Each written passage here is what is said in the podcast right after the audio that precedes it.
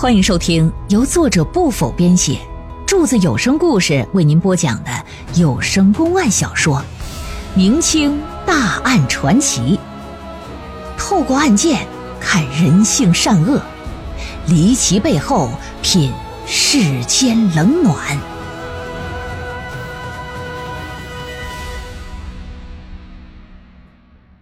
阳谷奸情人命案。第三回，长话短说呀，到了中午时分呢，厉占修呢又是安排一桌丰盛的酒席呀。这县太爷进得饭厅来之后，到六个酒缸前头啊，拿手指又是挨排的敲了一遍这酒缸的缸身。李员外啊，你家中这酒是真不错呀。昨日中午，本县虽说喝了很多，可是却没有出现上头的情况。能让大人喜欢，这是我家的荣耀。要不草民再陪您小酌几杯？好啊，小酌怡情嘛。哎，草民现在就打酒。各种菜肴上齐之后，俩人是边吃边聊。酒过三巡，菜过五味，厉占修突然话锋一转。啊，说大人呢，草民家里虽说先后发生两起命案，但事实清楚，证据确凿，是不是应该可以结案了？老爷把筷子就放下，说：“李员外，如你所说，两起案件呢，确实已经非常明了了，不用再查了。本县呢，这就打算吃完饭呢，就打道回府了。不过在你这住的呀，实在是挺舒服的啊。”嗯，我现在又有个打算，我打算呢再住一宿，明天再走。那行啊，大人只要你乐意，你就天天搁我这住，那都没意见。来来来来，我再敬你一杯啊！感谢你为我家是洗刷冤屈啊！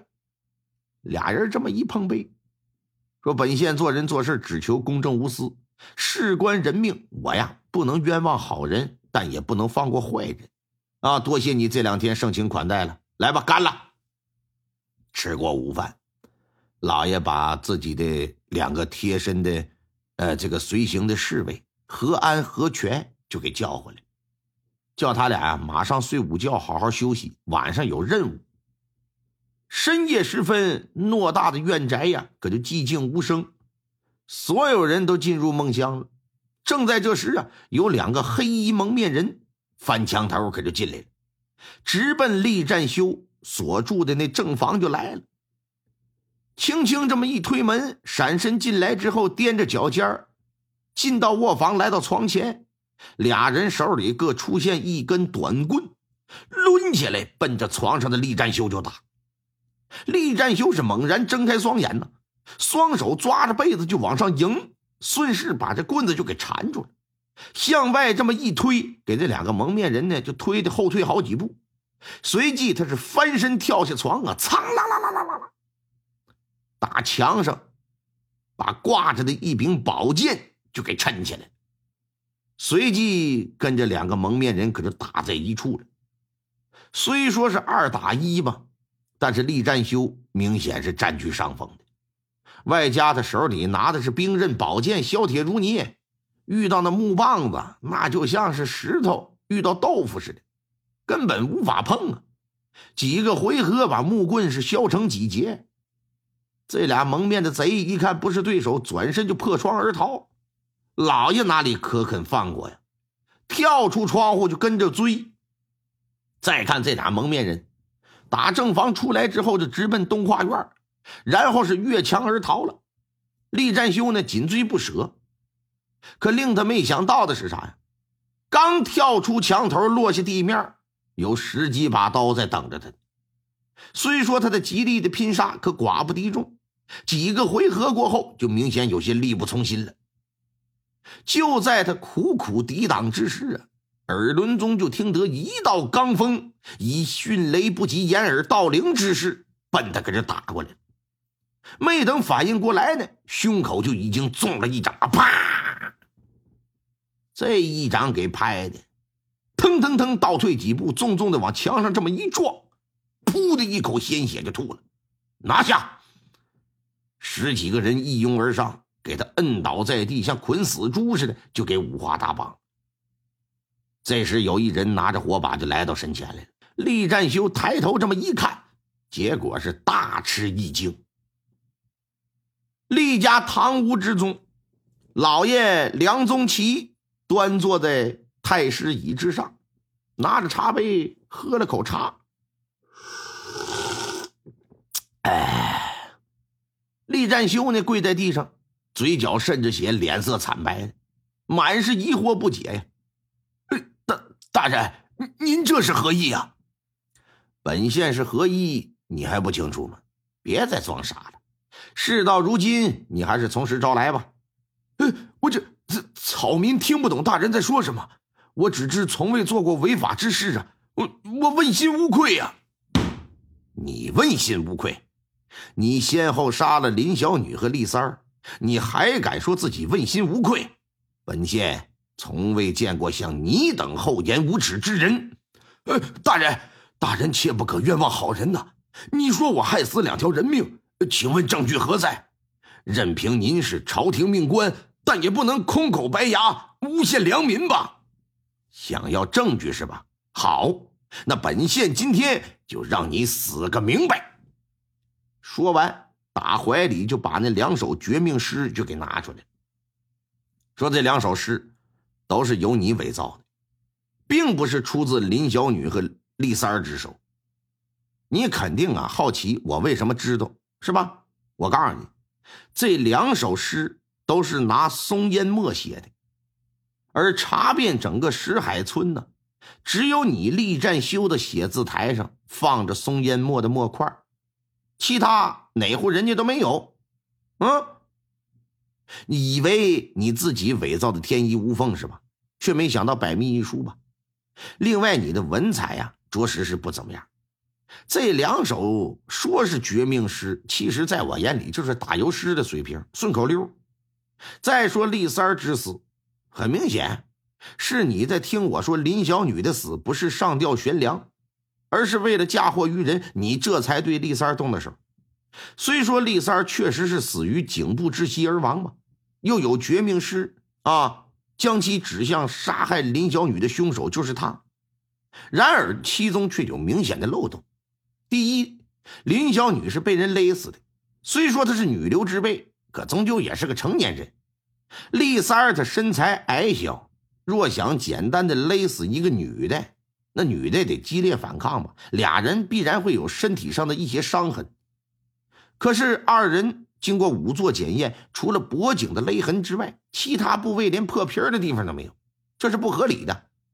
所以说，能够勒死林小女，自己又不受伤的，一定是个力气挺大的人，甚至说得有点功夫底子，这才会使得一个女人毫无还手之力。而昨天在丽三的房间。你曾经愤恨不平的拍着桌子，一掌将厚厚的桌面都给拍裂了，说明你是个有功夫的人。以你的体型对林小女下手，那想来她必然是反抗不了。第二，本县问过你府上了解丽三的其他下人，人都说丽三平时啊只有半斤的酒量，而且从来不会把自己喝到不省人事。本县注意到你饭厅之中的酒缸，那酒啊下的可挺快。前日中午，一众人一直喝的是米酒，其他的酒缸都是满的。可昨天中午，我发现高粱酒的那个酒缸出现空鸣的声音。丽三儿的房间又充满了高粱酒的酒气，那就说明他在死之前喝了很多高粱酒啊。本县要是没说错，一定是你故意给他灌的酒。而且酒量应该是在一斤以上，啊！你把他彻底灌醉之后，给他挂上房梁，造成了自杀的假象，没错吧？嗯。还有第三，也是最重要的一点，虽然你把林小女的绣花鞋放在丽三儿的身上，可你没想到，那绣花鞋上绣有你的名字，在沾水之后会显得格外清晰。这也就是说。那双绣花鞋是林小女打算送给你的。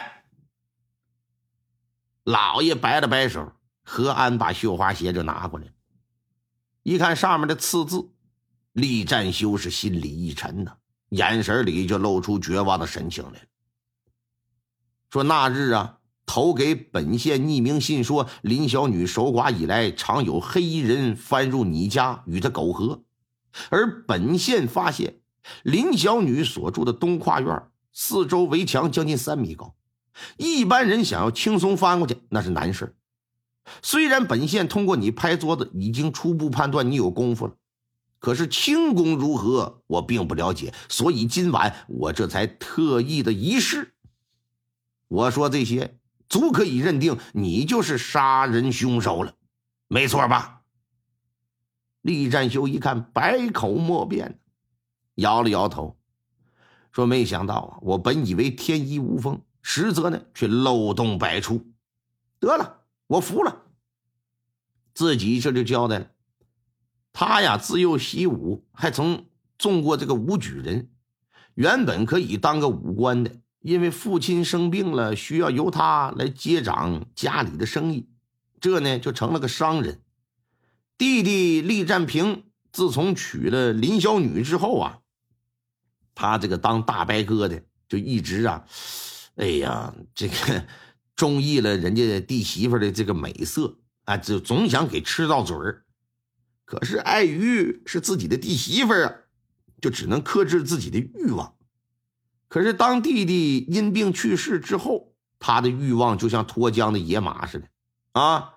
于是乎，在一天深夜，穿着一身夜行衣，蒙着脸，假装是个外人，打外墙跃入自家东花园，进到林小女所住的房间，在黑夜之中。就把人给奸淫了，事后呢还亮明身份了，说我是你大伯哥，一家人便宜谁不是便宜？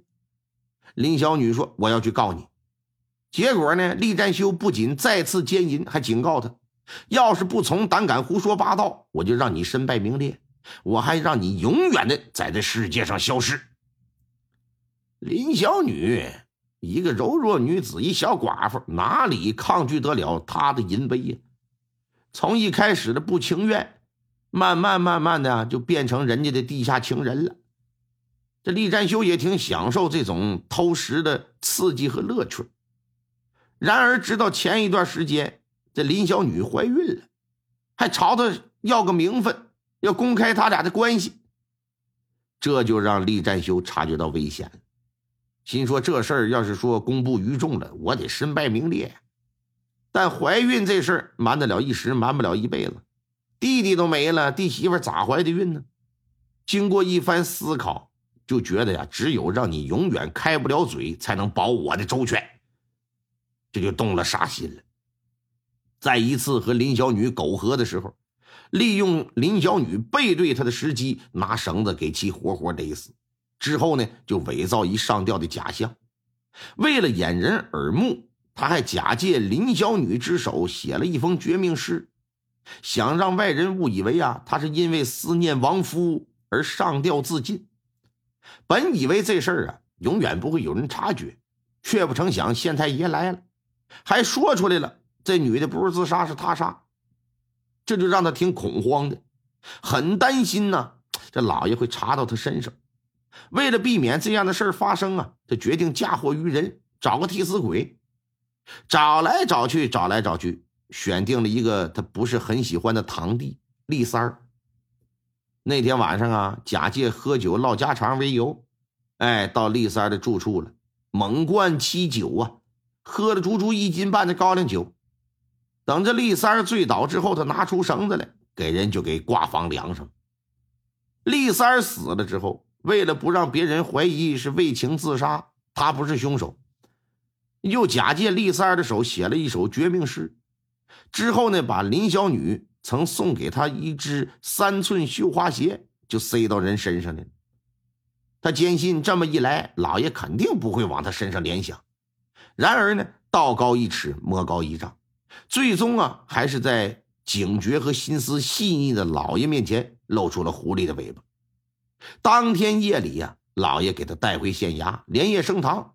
判了个秋后问斩，回到自己的内宅，老爷躺在床上是久久难以入睡，除了侦破上任以来第一桩人命案之外，这老爷也在琢磨着：那么那天清晨给自己飞刀投书之人，他到底是谁呀？听众朋友们，本集播讲完毕，感谢您的收听。